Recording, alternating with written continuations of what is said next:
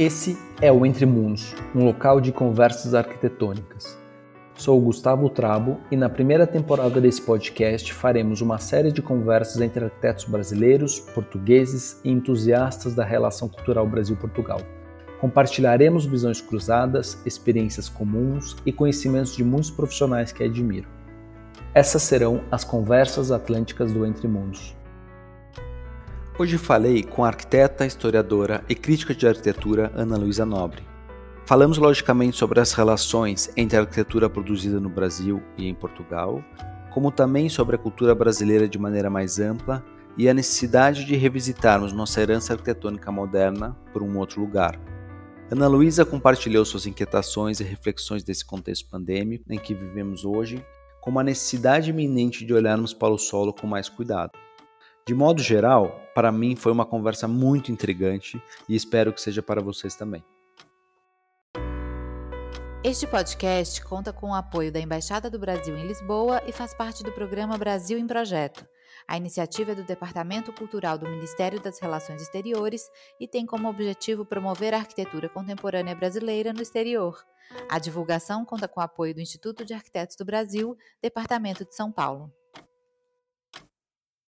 Então, iniciando, né, primeiro eu queria agradecer sua generosa participação, fiquei é, muito feliz que você, que você aceitou, você é uma pessoa é, fundamental nessas conversas, né, de, de tentar entender essa relação Brasil e Portugal desde o início que, que, que eu comecei a pensar sobre, sobre esse podcast você era um nome importantíssimo de estar nessa lista. Então, queria agradecer muito você ter topado conversar comigo hoje. Imagina, eu que agradeço, Gustavo. Eu estou muito feliz de, de, ter essa oportunidade, ainda que à distância, né? E ainda sem saber Sim. com quem eu estou falando, porque nós estamos no escuro aqui, né? Não nos conhecemos pessoalmente.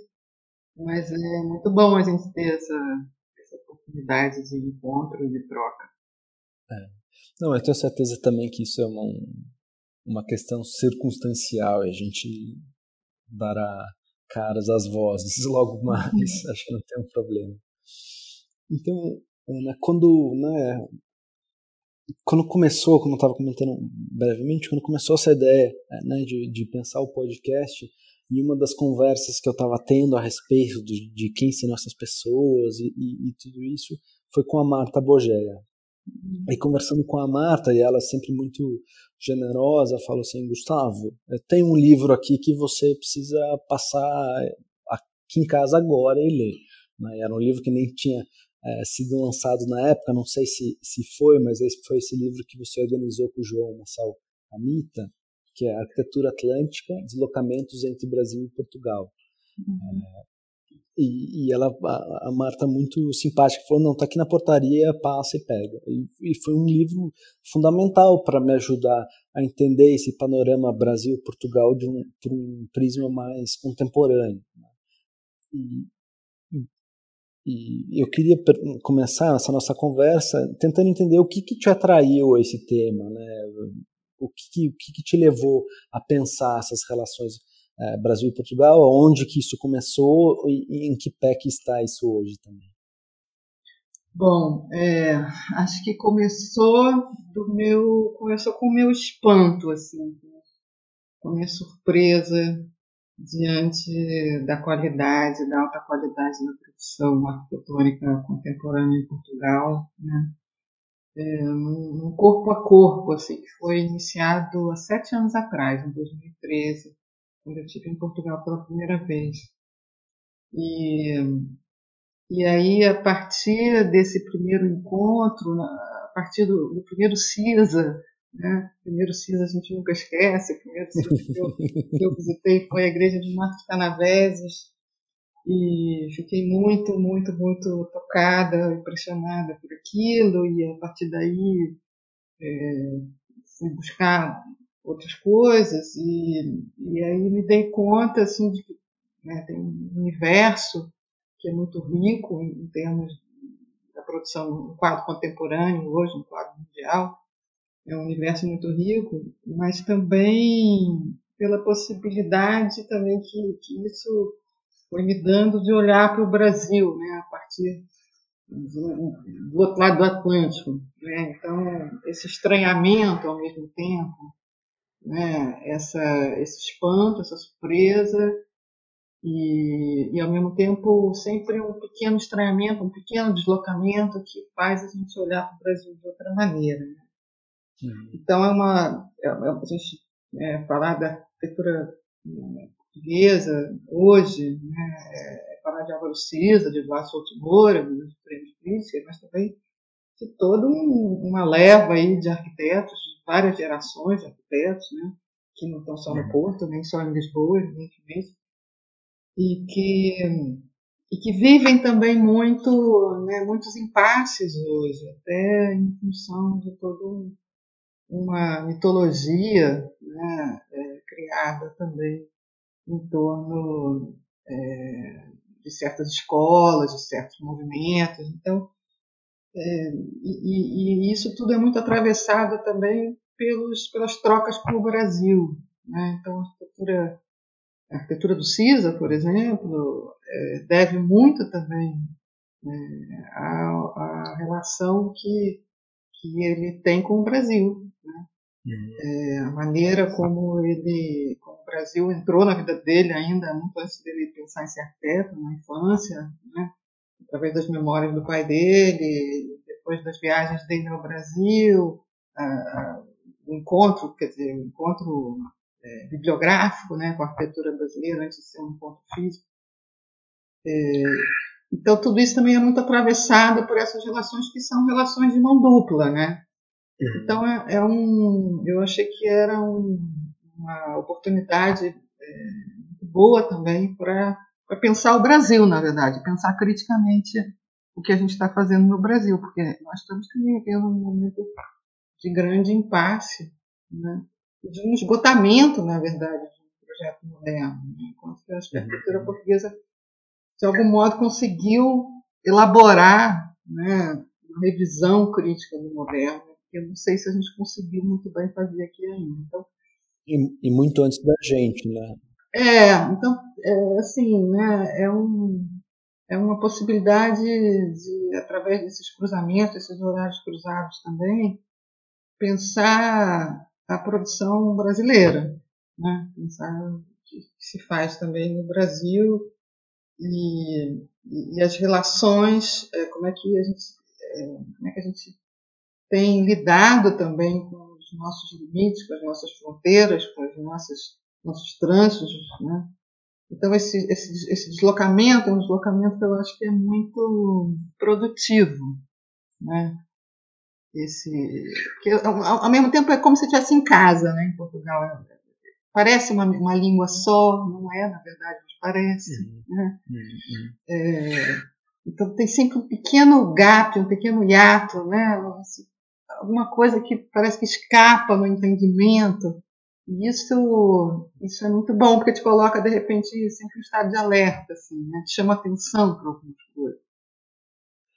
Que interessante você trazer isso do deslocamento, Ana. E eu, porque quando você estava comentando e quando eu li é, né, também o, o livro, para mim a palavra deslocamento estava sempre é, muito vinculada ao, ao, ao mundo das artes, assim, das artes plásticas, né, que é muitos artistas tentam trazer esse deslocamento e aí para causar estranheza e através dessa estranheza uma nova é, uma nova visão sobre aquela coisa, né? Então, interessante você trazer essa relação do, do, do, do deslocamento. Eu acho que você comentou né, na sequência esse ato e a partir disso é, quase se colocar numa situação é, particular e com essa situação particular conseguir criar um novo olhar para alguma coisa. Né? Então, é, enfim, parece. É. Não sei se tem algum algo também que está vinculado à sua história ou, ou, ou, enfim. Não, a minha história, história não. Não, minha história pessoal, pelo contrário, foi. já morei na, na Itália, na Europa, anos e, e, e sempre deixei Portugal para depois, assim, sabe? Tinha outras prioridades, não é que eu não quisesse ir a Portugal, mas tinha outras prioridades, aquilo não estava no, no, meu, na frente, assim. Então eu ia deixando para depois, depois. Tanto que a primeira vez que eu fui foi em 2013. Né? Uhum. Tenho até vergonha de dizer isso, mas é, é fato. É, então eu sofri, como muitos de nós também brasileiros, sofri muito com o meu preconceito, né? Uhum. É, com relação a Portugal de uma maneira geral, né? Então, é claro que eu estou falando também de um momento é, é, pessoal e mundial já, que Portugal também já está num outro lugar, né? É, e, e, e esses, essas trocas, esses fluxos são muito intensos nos dois sentidos e mudam de direção o tempo todo, né? Uhum. Então, em 2013, quando eu tive em Portugal pela primeira vez, Portugal estava uma troika, né? Estava um período de recessão. Uhum. Mas já tinha passado por aquela, né, aquele processo de, entre aspas, modernização dos anos 90, 80, final dos anos 80, 90, né? Então era já um país é, é, muito diferente do que, imagina, foi Portugal até os anos 70, até né, meados dos anos 70. É, era um, um país é, onde já tinha todo infraestruturado, pelo menos do ponto de vista das autoestradas, então com questões já muito é, contemporâneas também do ponto de vista de discussão sobre os processos de urbanização, né? aquelas autoestradas que são viadutos que voam por cima de, do país todo. Uhum, uhum. Né? Então, aquilo também é muito impressionante. Não é só a arquitetura dos arquitetos, mas é também essas próteses né, que estão por toda parte, com seus, os seus problemas também. Né? É, então, isso também me fascinou muito. Né? A possibilidade de pensar também em processos de urbanização e globalização contemporâneos, que de certa maneira também tem relação com esse histórico, né? É, das grandes o ciclo das grandes navegações iniciado que tem no século XV que tem Portugal como um dos grandes protagonistas. Então, é, de alguma maneira é sempre também pensar o, o atual, né? É, e, e, também tem uma diferença de tamanho de território tremenda, né? E ao mesmo tempo, em Portugal existe uma diferenciação entre esses pequenos territórios também muito interessante. Né? Então, por exemplo, você viaja poucas horas de carro e é uma outra realidade, né? Assim, a comida uhum. já é diferente e tudo isso, a arquitetura também acaba se comportando de uma forma é, particular também. Né? Sem dúvida. E e esses, essas mudanças né, permanentes, e aí isso você passa, isso fica muito evidente quando você passa de uma estrada vicinal para autoestrada também, né? Como você parece uhum. muda de escala, né? Então, tem, você está sempre em deslocamento em Portugal. Acho que essa foi uma sensação forte para mim, de estar me colocando sempre em deslocamento. É, e também, assim, procurando pensar, claro, é, todas as relações né, com o Brasil e que não se limitam ao Brasil, né? Como é que esse, como é que, como é que essa, esse histórico envolve também a construção de relações de poder, de dominação, de violência, né? Por outro lado, intercâmbios culturais muito inesperados muito produtivos. Então, né, esses dois lados que a gente não pode esquecer. É. E quando você estava comentando isso sobre né, essas, esses deslocamentos também, essas distâncias é, e, e, essas trocas, é, tem, no, seu, no, no, seu texto dentro do, do, do, do livro, né, que eu acho que o título também é, é super bonito, né? E é, e é sobre esse constante deslocamento, assim, o, o, o, o, texto em si não, mas o tema um pouco traz isso, que é tanto chão, topografias da arquitetura contemporânea é, entre Brasil e Portugal. Né? E você inicia o texto com, com, com uma frase lindíssima do José Saramago, que eu nunca tinha lido e, e me cativou, né? que é do chão sabemos que se levantam as searas e as árvores. Levantam-se os animais que correm os campos ou voam por cima deles. Levantam-se os homens e suas esperanças. Então é como parte, para mim, né, como parte desse território, algo para além, aí sim esse deslocamento, mas como também existe uma força do lugar, né? E, e eu me imagino é, que a obra do Cisa nessa primeira vez que você é, visitou tenha com, te dado uma uma punhalada, né? De, de, com uma força tremenda, a ponto de repensar tudo isso uh, e, e, e, trazer à tona algo que parecia menos importante na sua pesquisa inicial. Né?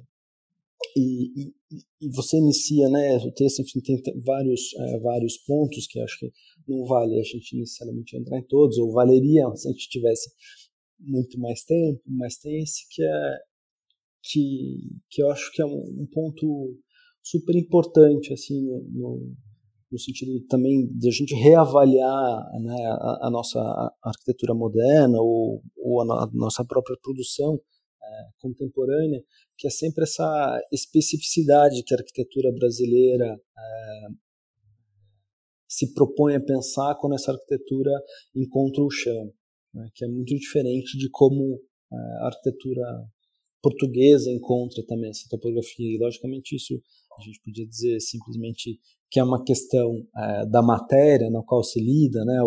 Uma história de como se usava essa matéria, por exemplo, as pedras, enfim, né? o pedreiro. Né? É, mas, é, mas eu acho que, que você traz é, essa relação entre o solo, o chão, a terra e a intervenção arquitetônica de um, de um é, de uma outra forma, né? E você eh, tenta pensar de fato a arquitetura portuguesa por esse viés, a arquitetura brasileira também, e você discorre por, por questões que são fundamentais, como a própria democracia, né? Ou a necessidade de fazer um, um, um espaço democrático. É, mas então nesse ponto eu queria que você é, assim, compartilhasse comigo um pouco mais para além do, do, do, texto, que quais foram assim as suas impressões, como que você é, qual foi o momento que você começou a entender essas diferenciações, assim, é, enfim, aonde está essa diferenciação para você também? Bom, é, sem dúvida essa visita à igreja de Vaticana Vedas foi de fato um, um de águas assim, né? e porque justamente aquela igreja ela brota né, do chão, ela, ela é muito agarrada ao chão, né? Uhum. Então não é não é um objeto, né? Não é uma forma pura, não é, não é uma arquitetura icônica, é uma arquitetura de difícil apreensão, que, porque ela se expande, né? Ela, ela, ela, não tem muito limite, né? aquilo se expande em todas as direções. Então, compreende, além da igreja, tem outros corpos, inclusive, outros volumes, outros espaços enterrados e, e semi-enterrados, e, um adro, uma praça. Então, a, a maneira como aquilo se articula com as pré-existências todas, né? nos desníveis, porque fica no alto de uma colina, então também com os desníveis, com a topografia, aquilo é um trabalho assim de uma leitura topográfica, uma leitura geográfica, né, do ponto de vista da topografia, da, das pré-existências, da, da, da, geomorfologia, né, é uma leitura muito sensível, né, muito rara assim para nós aqui no Brasil, acho muito rara. É, Acho que até essa própria palavra pré-existência já é uma palavra que a gente usa até pouco aqui, né? Comparado com outros é. portugueses. É, certamente, certamente. Portugueses é, é bem central, né? Uhum. É, e, e, assim, o que, que, isso envolve muitas coisas, né? As, as pré-existências físicas, as pré-existências simbólicas, as pré-existências né? é, em vários outros sentidos. Então, não é só a fisicalidade, mas aquilo também é construído né, de uma tal maneira, com a pedra, que é recortada, a altura que ela dobra. Então, aquilo tudo né, constitui um todo com o chão, tem uma separação né, entre uma coisa e outra. E, bom, eu sou do Rio de Janeiro, né, venho de uma, uma tradição aqui modernista em que o piloti é muito forte, né, a tradição do piloti corpuseriano. Acho que nenhum outro país no mundo deve ter tanto piloti como tem no Brasil, né?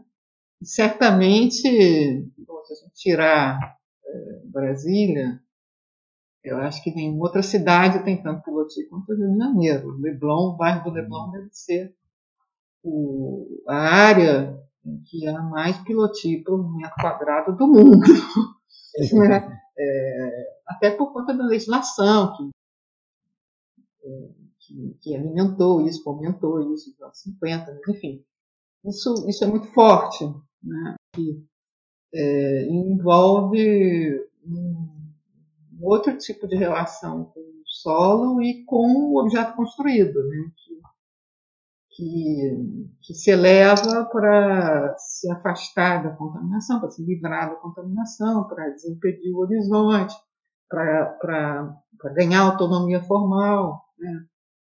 Então, essa operação, né, que me pareceu assim, no sentido contrário, que não é, não é do enterramento, não é do ocultamento do edifício, né, mas é do agarramento ao chão, né? é, isso me chamou muita atenção. E aí eu fui percorrendo outras coisas, outros óbitos, afetos, né, muitas coisas, e fui. comecei a olhar com os pés. Né, e acho que teve uma outra obra que também me chamou muita atenção, é, que eu percebi com os pés antes de saber o que era, que foi a Ribeira das Naus, do João Nunes, em Lisboa. Estava uhum. andando por Lisboa e, e, comecei a cair ali meio sem saber o que era, né? E aquilo foi uma experiência muito forte para mim também. Comecei a, a, a, olhar com os pés, a ver com os pés. É, então, isso, isso tudo foi me levando assim para essa construção aí, que é da pesquisa, pesquisa atual, que, que gerou esse texto e está levando também a outras coisas agora. Uma investigação sobre diferentes modos de se relacionar com o chão, né? é, no Brasil e em Portugal. Há uma tendência, eu acho, no Brasil para a elevação e uma tendência em Portugal para esse agarramento né, para o enraizamento. E por que, que você acha isso? Eu acho que tem a ver, primeiro, com o nosso histórico mesmo, né, como diz o Sérgio Buarque de Holanda, né, o, o modo como, como, como, nós lidamos com a terra no Brasil está é, mais ligado à extração, né, à mineração, do que à agricultura. Né. É, expressão terra, tanta terra, né? Terra para gastar, mas não para cultivar. Né? Então tem, tem a ver com a imensidão também do nosso território e com a, a nossa própria tradição né, de, de, lida com a terra, né? ainda antes dos portugueses, mas também pela maneira como os portugueses lidaram com, com esse território, né, que é muito mais do ponto de vista extrativista do que do cultivo. Né? É, com certeza. Então, é, esse eu acho que é um dado, e também da nossa, da nossa, da nossa geografia, da nossa natureza, que é a nossa concepção de natureza, inclusive. Né? É, o chão é considerado algo é, um pouco assustador, né? O chão, o chão é úmido, o chão tem bichos, o chão tem sujeira, né? Então, também se a gente for olhar a iconografia do período colonial, por exemplo, a gente vê muito claramente os, os portugueses, os brancos, que estão em liteiras carregadas por negros que têm os pés no chão, mas os, os, os portugueses não põem os pés no chão. Ah. O chão é algo sujo, é imundo. Né? E até para mim fica um pouco claro nas imagens brasilianas é, o tamanho dos bichos na representação dessas imagens, que é uma coisa completamente fora de escala. Impossível a cobra necessariamente ser o tamanho que era em alguma das imagens. Então, é, parece que de fato tinha esse medo já né, desse território que eu não sei muito bem o que é. E talvez é isso que tenha que tenha ficado. Mas é, acho interessante você ter trazido também, e esse é também um tema que me interessa muito, a, a, a, a nossa construção da visão de natureza. Né, uhum. é, é, uma construção, né? não é algo não é algo dado, é algo feito pela cultura, até mesmo porque o entendimento de natureza nas grandes capitais é um e o entendimento de natureza no Parque Indígena do Xingu é completamente outro. Né? Então uhum. isso e, e, como o próprio é, Latour fala, Bruno Latour comenta, não existe nada mais incerto do que a construção do entendimento de natureza, porque é, cada um tem uma experiência, isso é, isso muda muito.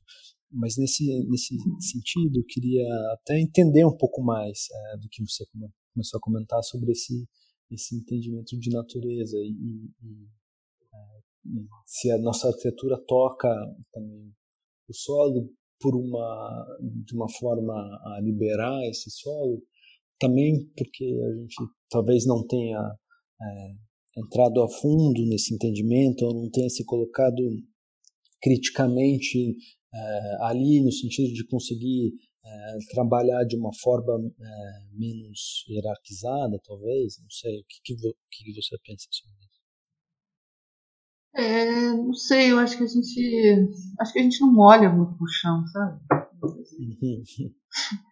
acho que a gente não olha muito pro chão e, e não cultiva o chão, sabe? A gente disputa.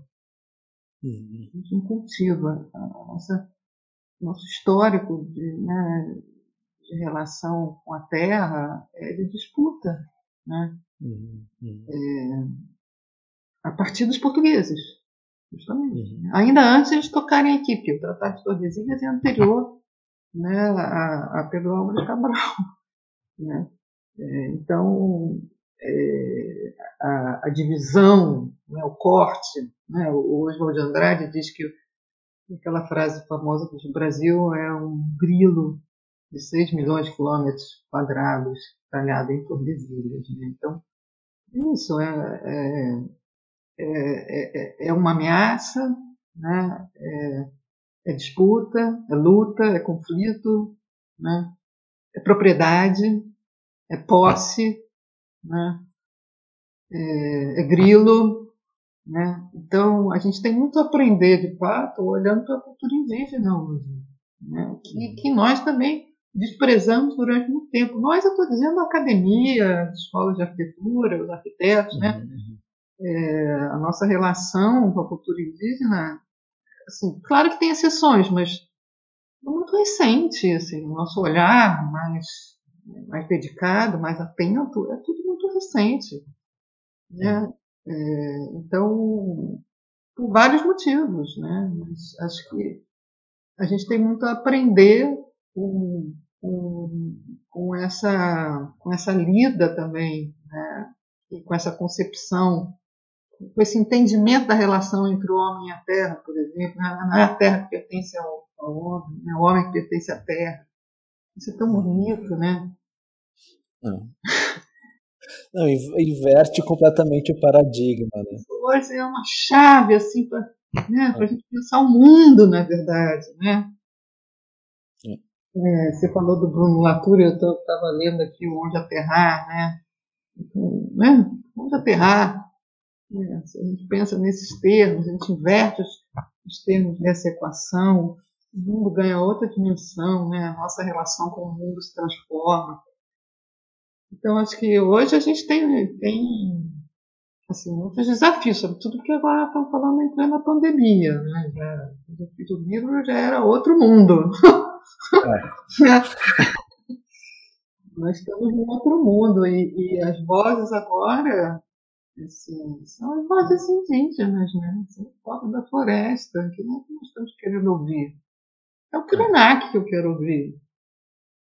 Ah. É, é, com certeza. A queda é. do céu é. Não? É, é lindíssimo.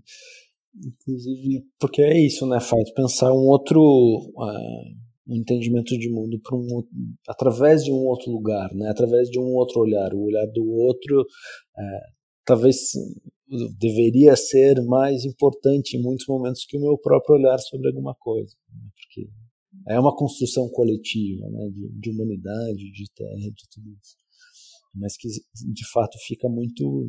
Passa pelo cuidado, é, né? Eu acho que a, a, questão central hoje também é como é que a gente vai cuidar da terra. Né? Hum. Não é? Eu acho que essa é uma questão fundamental. Né? É que a gente vai cuidar da terra? Cuidar de, de si, cuidar de nós, e cuidar da terra significa é, pensar a maneira como a gente se relaciona com a nossa base existencial. O chão é a nossa base existencial. É.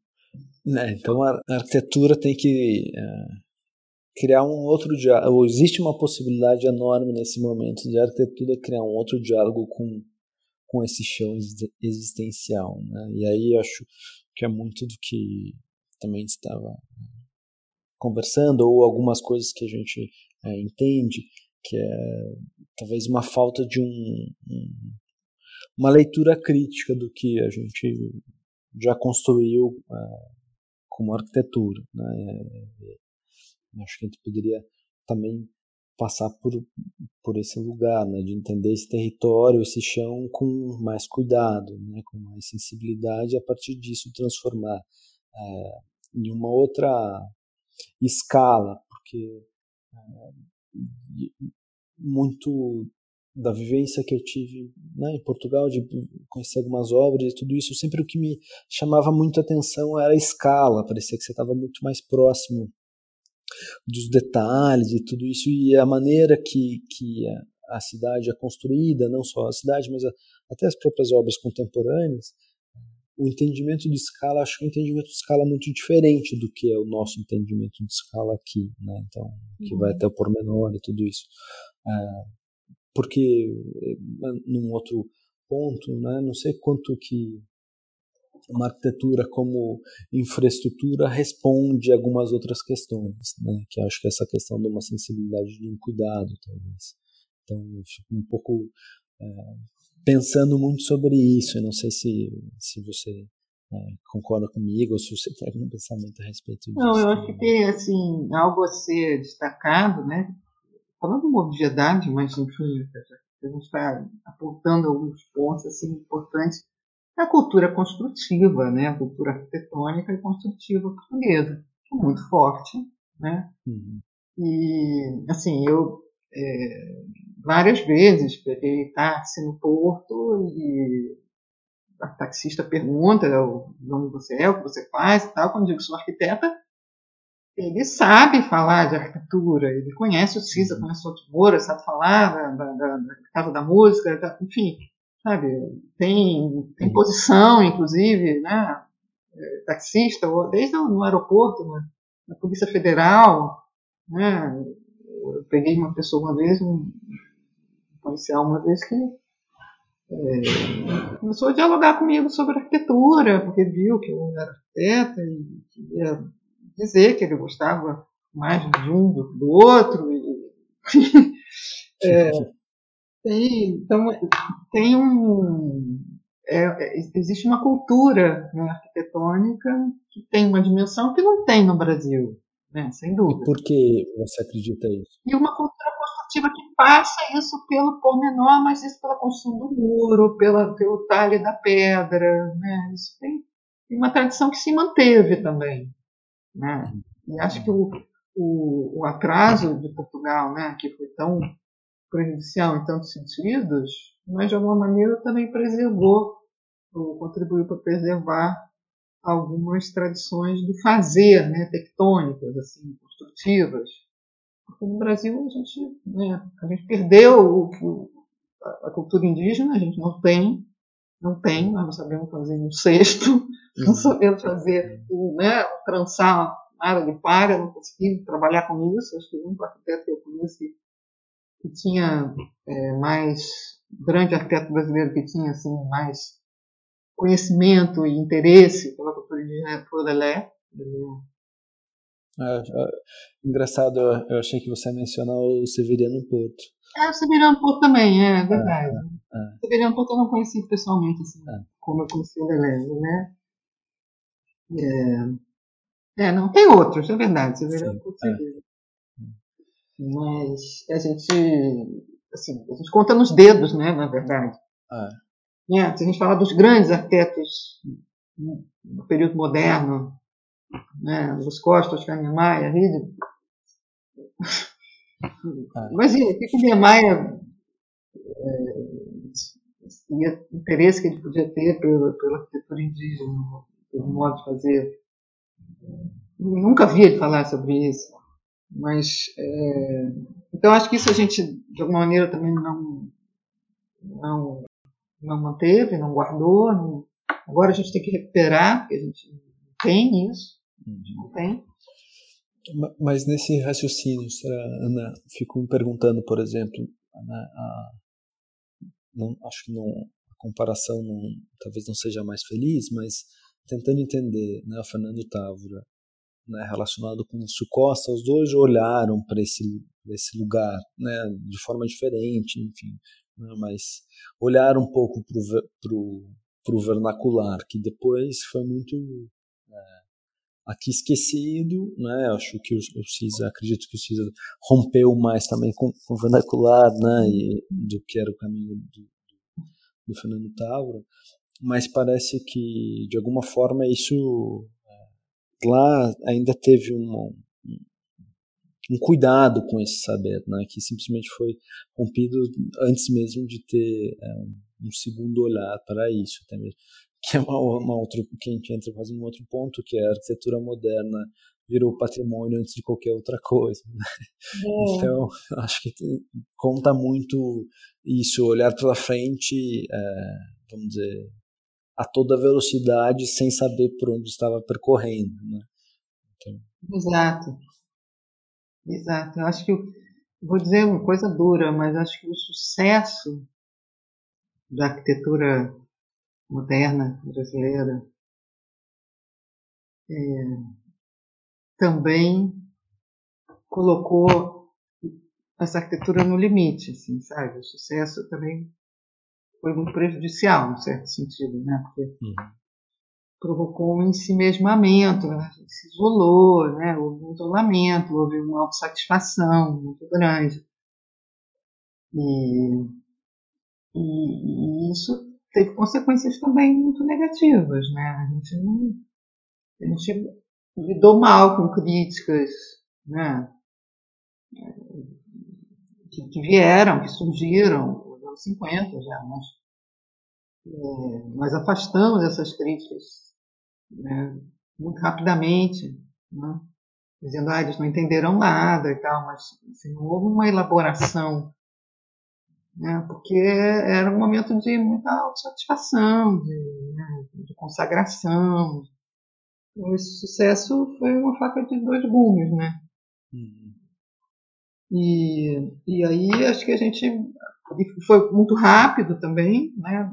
A partir de determinado momento foi rápido e, e a gente ficou assim, em termos construtivos, no Rio de Janeiro hoje, você não consegue fazer concreto armado aparente, por exemplo. Muito difícil. Muito difícil. Então, você não tem a mão de obra, nem o conhecimento técnico, nem, enfim, para fazer um muro de pedra, nem um, de concreto aparente, nem, sabe?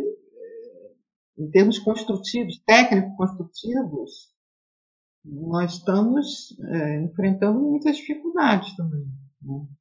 Ah, mas é interessante você ter falado concreto, né? porque, por exemplo, no seu texto do é, de Brasileiros, Fluxos Arquitetônicos Migratórios e Simbólicos entre Brasil e Portugal, é um texto super provocativo, assim, foi uma coisa... Agradeço por você ter me encaminhado para ler antes dessa nossa uhum. conversa. Mas nele você comenta de, uma arquitetura brasileira que está sendo feita... É, lá em Portugal, e depois também você pode contar um pouco melhor essa história, mas quando você se referencia essa arquitetura brasileira feita lá em Portugal, é, você se referencia com uma estrutura de madeira, né? E talvez porque você estava é, pensando no Bernardes, que estava fazendo, uhum. é, abriu um escritório lá e tudo isso. E será que isso já não é, de certa forma, uma mudança, por exemplo, ou pensar esse outro material e aí exportar uma arquitetura que está é, pensando um outro material? Não sei, acho que. Bom, ali eu estou falando de casas, né? Sim, sim. Especificamente sobre casas, arquitetura residencial. E a madeira brasileira tem tem um peso, né, digamos assim, entendeu? no mercado internacional, né? Uhum, uhum. E, e tem um charme também, entende? Sim, no sentido, né, para você então de é, eu estou falando de, uma... de, casas de elite. Não, casas... não eu, eu, entendo completamente. Eu, eu, acho que é mais, ao mesmo tempo que você, quando estava trazendo concreto, também é, para se fazer era uma coisa de elite, né? Por exemplo, como é, concreto do, do, é, do MIS, né, em Copacabana, enfim, alguma coisa que fique aparente e seja uma coisa um pouco mais é, plástica, como se costumava fazer, vamos dizer assim. Né, eu, mas eu, é, na verdade, minha pergunta era mais para tentar entender, né, será que por uma é, incapacidade de lidar com uma técnica, se está mudando de técnica porque se valoriza mais essa outra técnica ou também por uma resposta é, do que se compra, né? E aí o seu texto acho que entra exatamente nesse ponto, né? Que é o, o, toda a simbologia de, de, de ter uma casa é, dessa lá em Portugal. Então, acho que talvez até facilitaria para quem estiver nos escutando você comentar um pouco sobre o, o, texto, o que são essas casas de brasileiros e esses dois momentos que você traz também. É, bom, então, o, texto foi um texto também escrito já há alguns anos, né? Uns uhum. dois anos atrás. É, portanto, tudo isso é pré-pandemia, né? Mas eu acho que eles têm, eles têm valores, por, mas eles têm valores por si, porque eles trazem um, um exercício de refletir coisas que são vão continuam existindo, né? No, também acho que eles vão informar uma nova coisa. Não sei se o êxodo assim para Portugal, né? Porque eu escrevi aquilo no momento em que os brasileiros estavam muito indo para Portugal, né? Uhum. E os portugueses voltando, né? porque uhum. muitos portugueses vieram para o Brasil no período da Troika, 2012, 13, 14. E aí, quando Portugal saiu da Troika, o Brasil entrou na Lava Jato, começou a entrar no buraco, aí se inverteu o sentido. Então, né, é, os brasileiros é que passaram aí para Portugal e os portugueses estavam aqui e voltaram. Então, assim, eu estava pensando nessa arquitetura é, que os os arquitetos brasileiros ou os clientes brasileiros indo para Portugal estavam levando para Portugal né, nesse momento aí. A partir de 2014, 2015, 16, 17, por aí. E foi um movimento muito forte, assim, né? muitos brasileiros de elite que tinham dinheiro foram comprar casas em Lisboa, Cascais, Braga, né? É, e que procuravam muitas vezes levar os arquitetos também daqui, né? uhum. porque não, não abriam mão também dos seus modos de morar, do seu conforto, de certos padrões, né, de certos hábitos que são muito brasileiros e que são difíceis de encontrar em Portugal, na Europa, enfim. É, então, dificilmente pela é. própria constituição escravocrata da nossa sociedade é. em alguns tempos. Né? Então, ficou. O que, o que se levou para Portugal foi uma arquitetura nesse, nesse período, né? Estou falando dessas casas, desse, desse, desse, desse conjunto aí de obras que eu identifiquei que, que, que introduz, ou começa a introduzir alguma coisa que é estranha, totalmente estranha para o meio português, mas que tem mercado para isso, que é dos brasileiros. Então, os apartamentos de luxo, né, com, com, entrada social e de serviço, ainda que né, disfarçado, mas com duas entradas, com, com quartos de empregada, com lavabo, com área de serviço, com é, suíte, com vagas de garagem, equivalente ao número de quartos, enfim. É, coisas que é, são difíceis de serem concebidas em cidades como o centro histórico como de Lisboa, por exemplo. Uhum. Se encaixar ali. Então tem estratégias também de projeto isso. Então faz um, um túnel pelo subsolo e a, e a garagem está no, no, no, edifício atrás, na rua de trás, porque não pode estar na linha principal. Enfim, vão se buscando meios para responder a essas demandas desse mercado, que é um mercado que que, que, que, surgiu da crise no Brasil, na verdade. Uhum, uhum. Então, que, que inovações foram introduzidas, o que, que isso pode provocar em termos positivos para a arquitetura portuguesa? Não sei. Uhum. Não sei. É, não, não consigo, não consigo perceber, não consigo identificar é, nada que, que, que seja transformador no sentido positivo para a arquitetura portuguesa, nesse sentido, dentro desse conjunto de, de obras.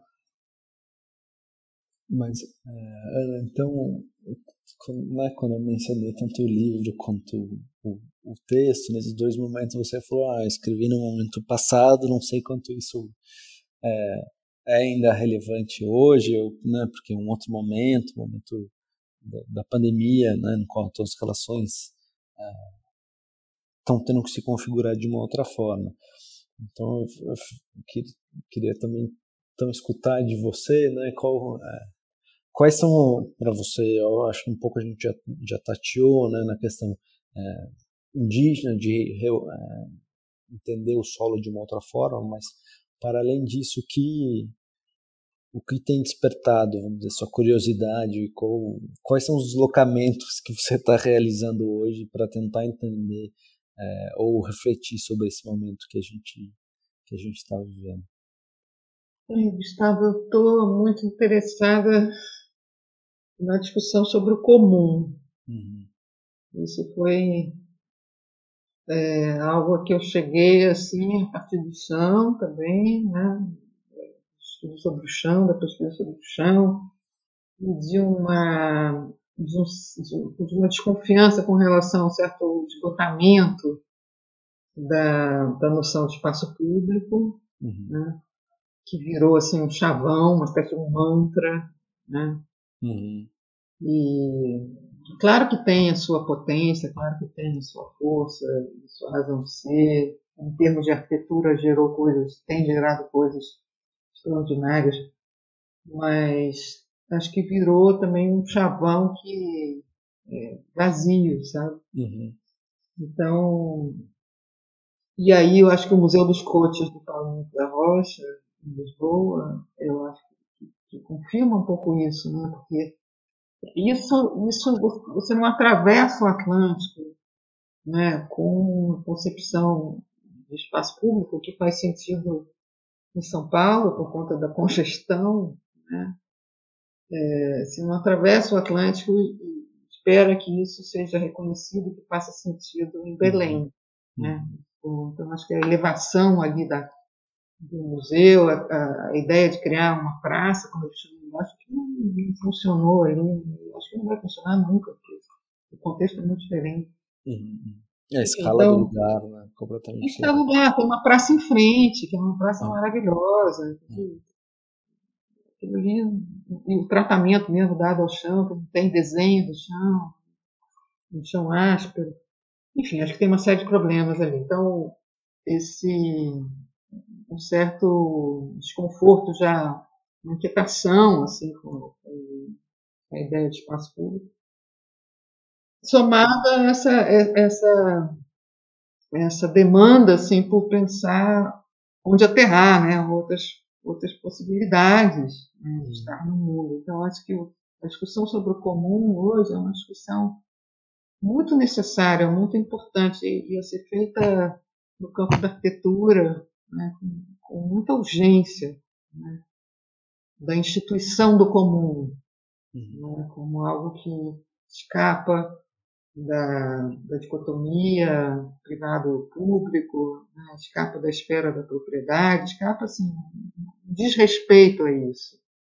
Né, desrespeito a práticas né, de pôr em comum, né, práticas coletivas.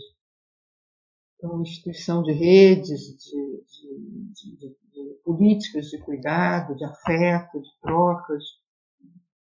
Então, isso está me interessando muito hoje. E quando você traz é, nessa, nessa noção do espaço comum, né, acho é, vamos dizer, como isso um, um amigo, um arquiteto inglês, me falou uma vez que a arquitetura brasileira continuamente fica falando sobre o espaço democrático, mas vocês, como democracia, não, não entendem o que significa esse espaço público, né, o que é esse espaço democrático. Então, é, um, ele sempre comentava que parecia que eram duas coisas que não não caminhavam muito juntas, assim, o discurso sobre fazer esse espaço, o entendimento da população sobre o que é esse espaço. Né? Uhum. E aí o que você está comentando, então, por exemplo, são modos de pensar com que é, ajudem a constituir uma nova relação nesse espaço comum, é, que vão não necessariamente só pelo desenho, mas que, que, que transpassam isso. É em que sentido, assim, como que a gente poderia tatear um pouco mais esse seu pensamento, porque eu, porque eu acho que é extremamente interessante. É, não é, não são novos modos de se relacionar com o espaço comum, porque o espaço comum não existe a não ser através da instituição, da sua instituição, né? E essa instituição tem que ser coletiva. Uhum. Então, uhum. e permanente. Uhum. Então, assim, é, diz respeito isso ao cuidado, à gestão, à gestão coletiva, né? A, a negociação coletiva. Né? Então, uma, também uma concepção de política que não é a política partidária, não é a política de Estado. Né? É, porque acho que uma das imagens também mais fortes e recentes e que também provocou um abalo grande aqui na minha cabeça e, e também me fez pensar mais no comum, me interessar mais pela discussão atual sobre o comum, é, foi a do da, da campanha ali presidencial, né, do MASP tomado pelos bolsonaristas, né, com o Bolsonaro no celular, falando né, no celular, WhatsApp, sei lá, com, a, com os manifestantes ali no MASP. Uhum, uhum. Então, assim, é, porque a gente, a gente se acostumou a pensar né, o MASP, o vão livre do MASP, como um espaço de liberdade, uhum. né? e de, e de, é, de atravessamento da cidade, né? Então, público por excelência, né? É, uma beleza com uma força incrível, e vendo as imagens das manifestações, das festas, dos shows, dos espetáculos, tudo aquilo, e de repente, né? É isso, né? Esse espaço também está em disputa, Uhum, uhum. O Livre está em disputa, não é, é, é disputa, que é quem chega primeiro, ou quem se instala, ou quem tem mais força, ou quem está armado, ou quem, né? Uhum, uhum. então, é, acho que esse pensar em, termos não de espaço público, mas em termos da construção coletiva, da instituição coletiva do comum, uhum. né, eu acho que que, que é muito é, é, muito forte hoje, acho que abre muitas possibilidades para a arquitetura, sabe? Porque isso significa repensar muitos dos nossos paradigmas, né? Muitos dos nossos chavões, né? enfrentar as dificuldades também isso de, de construir redes, de construir relações, de manter redes e relações, né, de alimentar é, relações que, que, se dão às vezes com outro que não pertence né, ao meu grupo social, uhum. né, o meu extrato, né, mas que é alguém que pertence à minha rede. Então, é, e aí, de novo, eu acho que a gente tem a aprender, certamente, com uma tradição aí, que é a tradição indígena. Uhum. Porque os, o comum no Brasil está nas aldeias indígenas. É, é. máscara. É. então, tem uma coisa aí que eu acho que, que é pode ser um caminho. Eu não estou dizendo que isso vai dar em nada, quem sou eu, mas é, pode ser um caminho. A gente está procurando caminhos, né? Lógico. Vivendo uma crise, é, um colapso de tudo, todas as nossas estruturas, todas né, as nossas apostas, todas as nossas, tudo, está tudo uma crise urbana, política, sanitária, ambiental. Então, a gente tem que buscar alternativas, tem que forçar o pensamento. Né? Bom, acho que é lindíssima a sua reflexão e, e, eu acho que acabar por aqui seria um bom um bom lugar para se finalizar, né? Pensando isso, pensando que as reflexões do, do comum parte também de olhar para o outro, né? Olhar para para coisas que pareciam não ter tanto valor e no final nesse comum tem muito valor, né? Como multiplicidade, como sociedade, enfim. Então, te agradeço muito a conversa, Ana. Foi, é, pelo menos para mim, me trouxe muita coisa é, que eu vou ficar pensando e provavelmente vou lhe importunar mais uma vez com mais perguntas para a gente continuar essa nossa conversa é, em outro momento, assim, porque foi muito muito boa para mim, muito importante mesmo. Vamos aproveitar a pandemia isso para a gente construir junto, né? É. A possibilidade que a gente tem agora, é. a disponibilidade que a gente tem, a possibilidade que a gente tem de pensar junto, de construir junto, assim, é, é algo muito novo para todos nós, né? É, com certeza. Então vamos aproveitar isso. Eu estou por aqui. Obrigado. Tá? Obrigada a você, Gustavo. Bom conversar com você. Esse foi o Entre Mundos com Ana Luísa Nova. Obrigado e até a próxima.